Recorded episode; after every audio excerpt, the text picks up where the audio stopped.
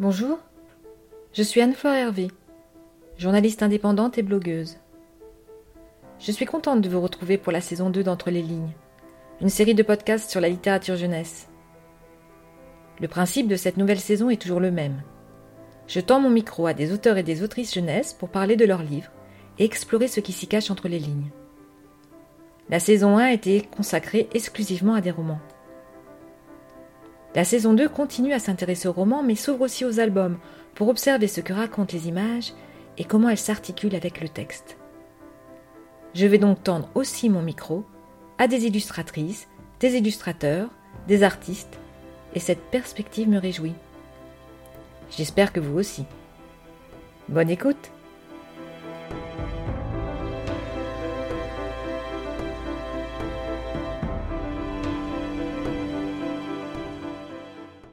suis Hélène Vignal, je suis autrice euh, uniquement en littérature jeunesse depuis 17 euh, ou 18 ans, je ne sais plus.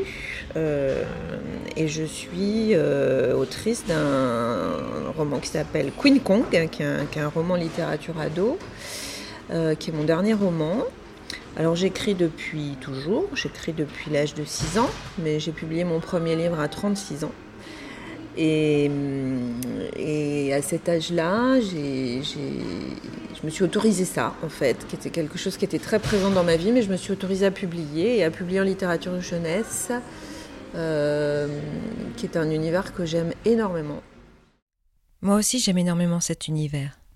Pour ses livres, bien sûr, mais aussi pour les belles rencontres avec ceux qui les imaginent, les conçoivent, les illustrent ou les écrivent. Hélène Vignal est un nom que j'ai toujours associé spontanément à la littérature jeunesse. Depuis décembre 2021, c'est enfin un nom auquel je mets un visage. Un visage sincèrement surpris et intensément comblé lorsque le titre de ce roman a été prononcé au Salon du livre et de la presse jeunesse de Montreuil pour désigner la pépite d'or. Une occasion en or pour faire connaissance. Nous échangeons nos numéros de portable pour nous revoir. Le rendez-vous est pris un mercredi du mois de janvier dans une brasserie du 11e arrondissement. Hélène est montée dans le TGV à Poitiers aux Aurores. Moi, je suis venue à pied de l'arrondissement d'à côté. Son roman Queen Kong est paru en septembre 2021 chez Thierry Magnier dans la collection Ardeur. C'est lui qui ouvre la saison 2 d'Entre les lignes.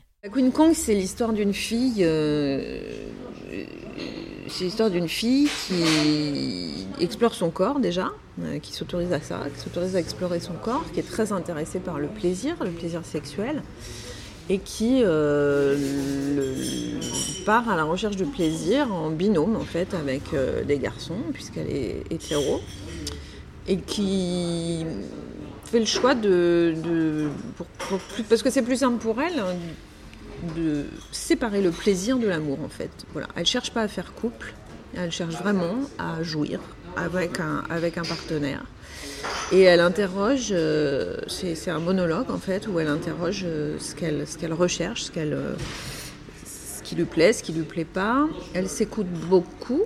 Et malheureusement, elle est aussi obligée d'écouter la vie du groupe auquel elle appartient sur son mode de vie, qui est plutôt un mode de vie toléré pour les garçons, voire valorisé pour les garçons, mais par contre très très mal accepté de la part d'une fille. Je veux dire de séparer le sexe de l'amour et d'avoir euh, une quête du plaisir. L'intention est limpide et le résultat tout autant. Là où des auteurs et des autrices ferment la porte sur une ellipse, Hélène Vignal l'ouvre en grand et parle de la sexualité au féminin sous l'angle du plaisir dans une langue directe, parfois crue, mais toujours vraie. C'est encore rare en littérature jeunesse, et c'est assez osé. Alors c'est ce qu'on me dit, on me dit que c'est assez osé. En fait, euh, s'il y avait eu euh, le moindre malaise en moi sur ce sujet-là, je pense que je n'aurais pas pu en faire un roman. J'aurais pu écrire des lignes et des pages euh, là-dessus, mais je n'aurais pas pu en faire un roman ni un roman abouti en fait. Je pense que ce qui m'a permis d'en faire un roman, c'est que j'étais assez claire moi-même là-dessus, sur le fait qu'une fille peut tout à fait s'autoriser ça et que c'est un sujet finalement qu'on n'aborde pas tellement. Euh, dans, la littérature autour du rapport des filles à la, sexualité. Je voulais que ce soit euh, ni une proie, euh, ni une méchante. je voulais que ce soit une fille libre. Et donc, pour moi, en fait, il n'y a rien d'osé dans ce texte. Pour moi. Mais après, je peux tout à fait comprendre que certains le trouvent osé. Mais s'il y avait eu ce type d'énergie en moi, j'aurais pas pu l'écrire. Et de la même façon que je pense que mon héroïne n'est pas dans cette énergie-là. Elle n'a pas conscience d'une transgression quelconque, en fait. Elle a conscience du poids du groupe, mais elle n'a pas conscience. Elle fait pas ça pour transgresser. Elle fait pas ça par provocation. Elle fait vraiment ce qu'elle, tout ce qu'elle fait, elle le fait par fidélité à elle-même, en fait. Je confirme. Il n'y a aucune transgression, aucun délit, aucun crime. Elle a juste fait l'amour avec quatre garçons consentants, en étant attentive et respectueuse de son corps. Elle écoute ses désirs, elle, elle, elle, est à l'écoute de ses sens, de son odorat, de son toucher, de sa vue, euh, des, réponses de sa peau, euh, de, la sensation de détente ou de tension dans son corps. Euh, elle est vraiment juste à l'écoute de ça, dans une interaction plutôt pacifique avec des garçons ou des camarades du groupe auquel elle appartient mais elle se prend euh, de plein fouet le jugement du groupe parce que son comportement est jugé euh, inadapté. Voilà. Et c'est la, phrase euh, un peu, comment dire, échafaudage de ce texte, c'est une phrase de, King Kong Théorie de Virginie Despentes qui dit que sortir de la cage est immédiatement suivi de sanctions brutales. Voilà. Et en fait, elle ne le sait pas mon héroïne, qui n'a pas de, pas de nom, qui peut s'appeler euh, Anne-Flore, euh, Hélène euh, ou n'importe comment, qui n'a pas de nom, elle ne le sait pas et, elle est en train de l'apprendre, en fait, dans le texte. Voilà. Alors ça y est, j'en suis une. Une belle, une vraie, une grosse, une sacrée. C'est pilonné dans les commentaires que je lis debout dans ma chambre. Dehors, J'entends tourner un hélico.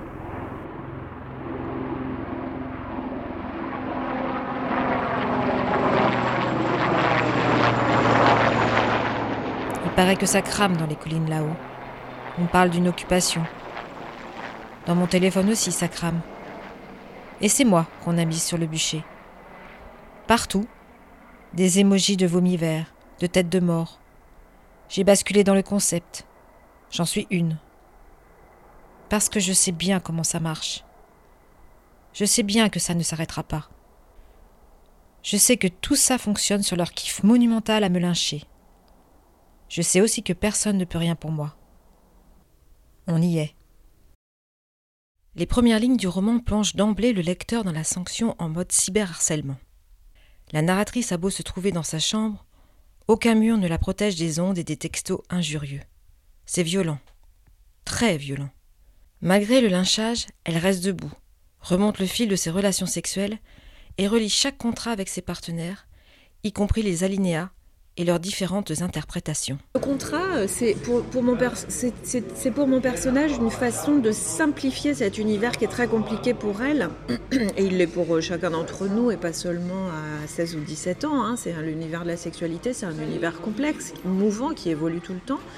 Et donc le contrat, c'est quelque chose qui l'aide à, penser sa relation avec un garçon et qui l'aide à... C'est comme un tableau de bord, en fait, qu'elle se donne pour savoir à quel moment ce qui se passe est juste et à quel moment ce qui se passe n'est pas juste. Et, quelquefois, elle comprend le, contrat a posteriori. Et ça nous arrive à tous, dans certaines relations, de se dire, bah oui, euh, quand on fait le constat qu'une relation n'a pas marché, souvent on se dit, ah bah oui, parce qu'en fait, on n'avait pas le même projet. Voilà. Euh, même sur des relations très courtes, ça peut arriver. On n'avait pas le même projet. Euh, voilà. Euh, moi, j'aimais plutôt faire l'amour comme si. lui ou elle aimait plutôt faire l'amour comme ça. Ou aimait beaucoup sortir, moi pas trop. Ou l'inverse, etc. Donc, on n'avait pas le même projet de vie. On n'avait pas la même énergie. Paf, ça marche pas. Et donc, elle, voilà, c'est ça la notion de contrat. Puis c'est aussi la notion de savoir jusqu'où elle peut aller, jusqu'où elle peut laisser l'autre aller. Donc évidemment, sous-jacent, il y a la question du consentement, bien sûr. Euh, euh, qu'est-ce qu'on s'autorise euh, réciproquement? Qu'est-ce qu'on s'autorise individuellement? Qu'est-ce qu'on autorise l'autre à faire? Donc ça va dans les trois directions. Et ça l'aide. En fait, c'est comme un tableau de bord, c'est comme une jauge qu'elle regarde de temps en temps. Et puis intervient dans cette jauge, ce qu'elle n'avait pas prévu, le groupe aussi, dont elle ne pensait pas initialement qu'il avait autant d'importance que ça dans son, dans sa sexualité, quoi, dans son, dans son, dans son entrejambe ou dans, son vagin, en fait, elle se rend compte que, voilà, il y a tout un groupe. et donc, euh, et donc euh, je dis un peu crûment, mais c'est très violent en fait, cette chose-là, dans nos vies sexuelles. L'impact du groupe, du corps social, euh, que ce soit la famille, que ce soit la communauté, que ce soit le, le, groupe du genre, que ce soit le groupe d'une tranche d'âge, que ce soit le quartier, l'immeuble, le village, etc. nos groupes, les groupes auxquels on appartient, rentrent aussi dans nos sexualités forcément. Le groupe détermine aussi le rôle sexuel de ses partenaires masculins. Parmi eux, il y a Vince, le quatrième. Il ne supporte pas son comportement. Il est hors norme. Du moins, celle qu'on lui a inculquée. C'est lui qui lui crache dessus en premier, au sens propre. Dans cette histoire de, de, de la misogynie, euh, du virilisme, euh, les garçons sont évidemment aussi prisonnier de ça, peut-être pas autant, mais aussi. Et, Vince, c'est l'exemple d'un garçon qui est prisonnier de ça, en fait, qui ne peut pas, euh, qui ne supporte pas l'idée de devoir être conseillé sexuellement par une partenaire, fille, de surcroît un peu plus jeune que lui, je crois que c'est dans, je sais plus si c'est dans la version finale ou pas, je sais plus. Et il supporte pas en fait ce truc-là. Mais je pense que ça peut. Enfin, moi, des garçons m'ont parlé de ça, du fait de dire mais on, est dressé à ça, à prendre euh, les initiatives, à faire le premier pas, à diriger euh, l'échange, à voilà. Et quand on a, enfin, on, essaye de se conformer en fait à ce truc-là. Et quand ça se passe pas comme ça, on est complètement paumé. Et donc, euh, on se retrouve, euh, ben, on débande, euh, voilà, on est, on est perdu, on est, voilà. Et effectivement, Vince, il supporte à ce moment-là, c'est comme si, en fait, tous les garçons, enfin, les, les, quatre partenaires de mon personnage, c'est un seul, c'est quatre figures de l'homme, en fait. Voilà, on peut le voir comme ça. Et je pense, et comme nous, on n'a pas une encore une fois, je le disais tout à l'heure, sexuellement, on est, on est mille personnes euh, différentes. Euh, et, je pense que c'est ça qui se joue en fait là avec, euh, avec Vince, c'est que Vince, elle le confronte à sa, à sa liberté à lui et qu'il n'y arrive pas. Et que du coup, il lui en veut. Et, il lui en veut énormément de le mettre en échec. Voilà, c'est ça qui se passe. J'aimerais ici ouvrir une petite parenthèse. Même si ce roman se révèle clairement féministe, il a la délicatesse de ne pas se montrer irrespectueux envers les garçons et évite l'écueil de tomber dans le stéréotype opposé. Être le plus juste possible. C'était d'ailleurs une volonté très forte d'Hélène avant la publication du roman. J'ai fait lire le livre aussi à trois jeunes gens euh, avant qu'il soit publié. Euh, alors, c'était pas des sensitive readers au sens euh, américain, mais je les ai appelés des, lecteurs sensibles quand même. C'est-à-dire que je savais que c'était trois jeunes hommes sensibles euh, et je voulais euh, leur lecture du texte pour savoir si, entre autres, si je n'étais pas violente pour le masculin dans ce, dans ce texte en fait. C'était important pour moi, à l'instar de mon personnage, de respecter mes lecteurs masculins, enfin de respecter le masculin dans ce texte. De dire, bah oui, le masculin il est en galère avec cette histoire du patriarcat, de la domination, du virilisme il est en galère. Euh, mais euh, pour autant, euh, certains s'en sortent quand même. Certains trouvent la juste place, la bonne façon de se comporter. Et voilà. Et donc ils m'ont dit non, vas-y, c'est bon, tu peux y aller. ils ont, validé, mais c'était important. Non, mais tu vois, il y en a un qui m'a dit, par exemple, quand mon personnage est avec ce garçon qui s'appelle Célim, à un moment donné, elle regarde son corps nu. Et elle se fait la réflexion qu'il n'a pas du tout le même corps nu et habillé. Tous, tous et toutes pu constater. Et elle regarde ce corps. Dans la version euh, que j'avais donnée à lire à mes lecteurs sensibles, elle dit, euh, elle décrit ce corps et elle utilisait le terme puissant. Et un des garçons m'a dit à très juste titre, c'est bon quoi. Arrêter avec cette histoire de la puissance en fait. Tu vois. Et c'était très juste. Et c'était très très juste. Et si je lui avais pas donné à lire, j'aurais laissé ce terme puissant. Et à ma façon, j'aurais été aussi dans une forme d'injonction inconsciente, hein, euh, qui, me, qui me rattrape en permanence dans l'écriture et, voilà, et qui continuera à me rattraper parce que j'ai été dressée à ça. de dire, dis donc, garçon, sois puissant, tu vois, voilà.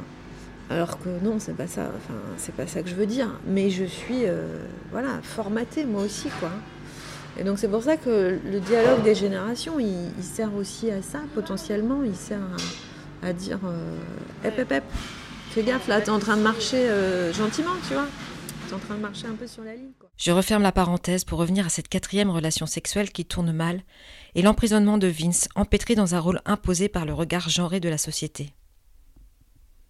Contrairement à lui, la narratrice est capable de s'affranchir des injonctions. Ce libre arbitre, présent très vite dans son récit, la distingue du groupe. Par exemple, quand les filles veulent absolument, euh, les filles du groupe veulent absolument qu'elle leur raconte ce qui s'est passé dans l'intimité avec un garçon, et elle, elle n'a pas spécialement envie de le faire en fait. Euh, et donc là, elle est juste parce qu'elle s'écoute, et c'est vraiment ça aussi, euh, je pense, la clé. Enfin, c'est vraiment de rester juste, y compris et malgré les injonctions qu'on peut recevoir, des injonctions individuelles ou collectives, peu importe. Et là, euh, elle se dit non, si je vais là-dedans, si je donne aux autres filles ce qu'elles me demandent, c'est moi que je trahis. J'ai pas envie de le faire. Donc euh, là, c'est comme une fille équilibrée, juste, forte, très forte, qui, euh, qui a ce qu'il faut parce qu'elle a été aimée, parce qu'elle a été respectée, parce qu'elle a été encouragée dans sa singularité, elle a été respectée dans, dans, son enfance aussi, sur des, une scène où elle, elle se, elle se caresse et sa maman la surprend et la maman repart sans un mot et ne fait jamais aucun commentaire là-dessus, etc. Donc, forte de ce respect d'elle-même, forte de cette histoire, elle, elle, arrive en fait à faire face au, à l'adversité euh, voilà, qu'elle rencontre. Quoi. Mais dans sa chambre, sa forme semble s'effriter, comme un château de sable, créant une tension dans le récit. Jusqu'alors, elle tenait bon. Elle gérait et prenait sur soi son décalage, mais maintenant, entre ces quatre murs, elle semble ébranlée. Bah oui, mais être fort, ça veut pas dire être euh, sans émotion. Ça veut pas dire être invincible, quoi que nous disent les films américains. euh, être fort, c'est pas être invincible. On peut être vaincu être fort quand même. Euh, être fort, c'est, je pense, garder, euh, garder son fil conducteur intérieur. Et quelquefois, on n'y arrive pas, on chute, on se relève, etc. Être fort, c'est pas quelque chose de.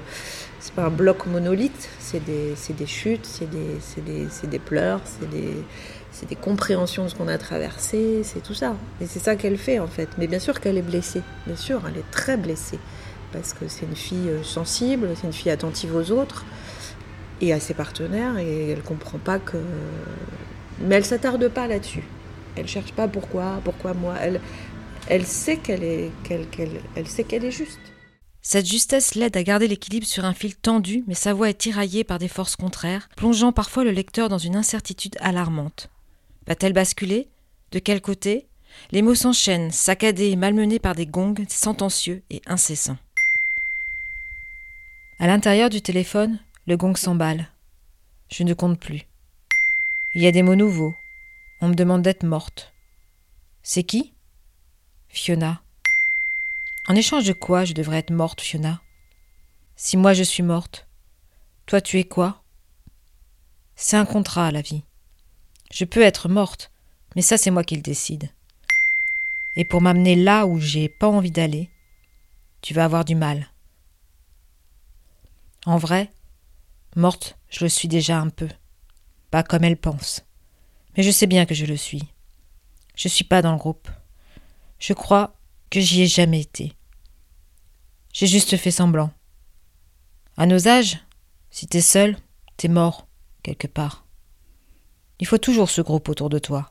Quand on a trouvé la voix de notre personnage, après, euh, le plus dur, c'est de, trouver cette voix, de, de, de, sentir vibrer ce personnage, de, presque de le d'en faire un hologramme devant nous ou même en nous, quoi, hein, de, vraiment d'en faire, d'en dessiner des contours énergétiques, euh, de, rythme de parole, de scansion, de presque de, de battement de cœur, enfin de trouver quelque chose euh, de très physique finalement, là aussi.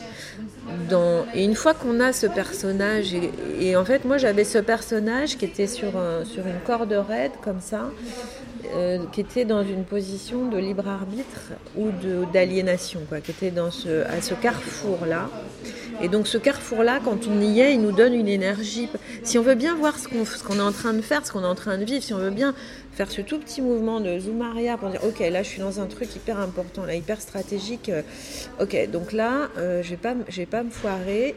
Qu'est-ce qu'est-ce qui compte pour moi quoi voilà. Quand on arrive à faire ça on n'y arrive pas toujours hein, parce que des fois la, la, vie va plus vite et on n'a pas le temps de réagir on réagit avec un temps de retard. Mais quand on a la chance ou, ou l'acuité de pouvoir euh, se voir dans une situation comme ça très aiguë et de se dire ok qui je suis moi dans cette situation et qu'est-ce que j'ai à faire?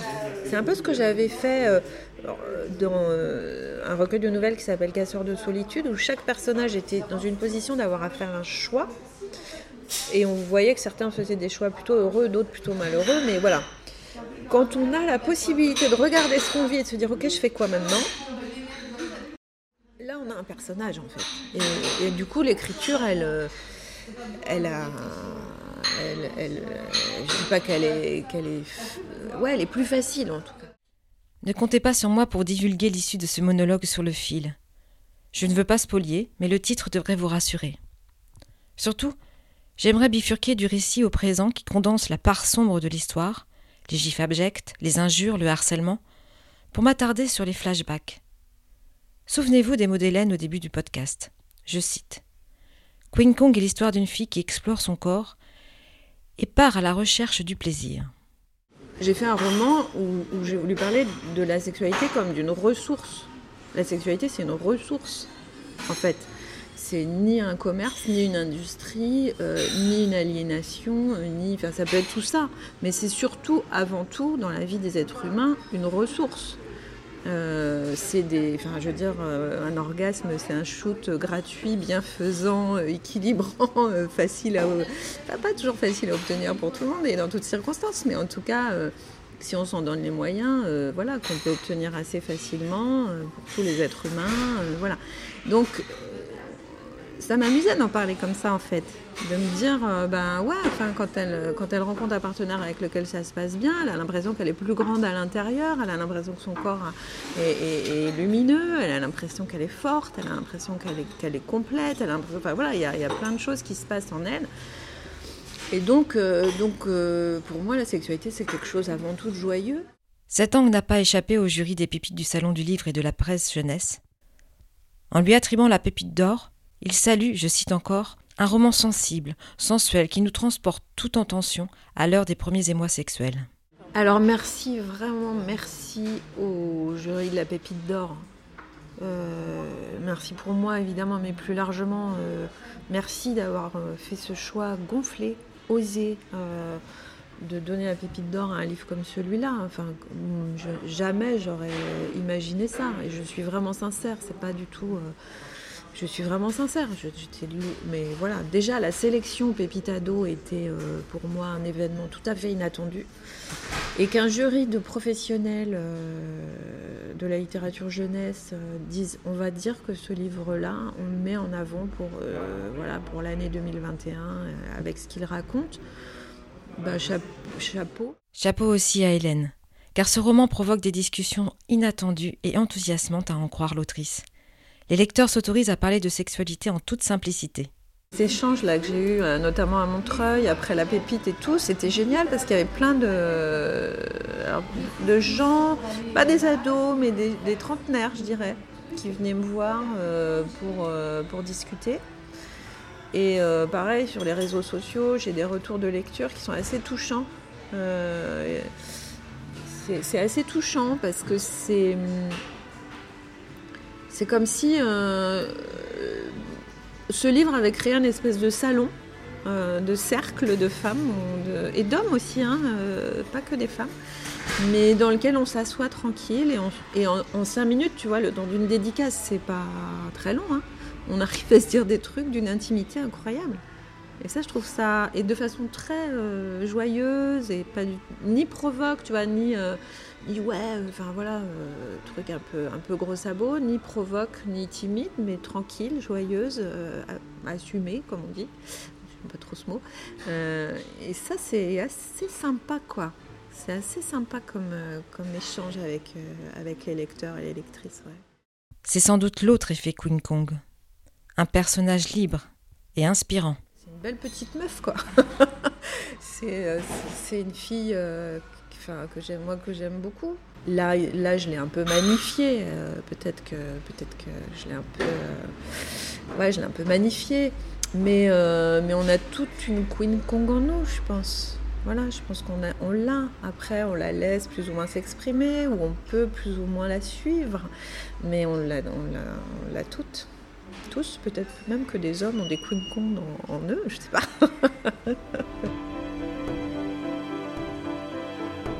Vous venez d'écouter Entre les lignes, une série de podcasts qui a l'ambition de mettre un coup de haut-parleur sur la littérature jeunesse. Je suis Anne-Fleur Hervé, journaliste indépendante et blogueuse. La musique est signée David Ilowitz. Vous pouvez retrouver la chronique du livre sur le blog Livresse, ainsi que la saison 1 d'Entre les lignes. À très vite pour une nouvelle rencontre sonore avec une autrice, un auteur, une illustratrice, un illustrateur, un artiste. D'ici là, je vous souhaite à tous, petits, moyens et grands, de très belles lectures.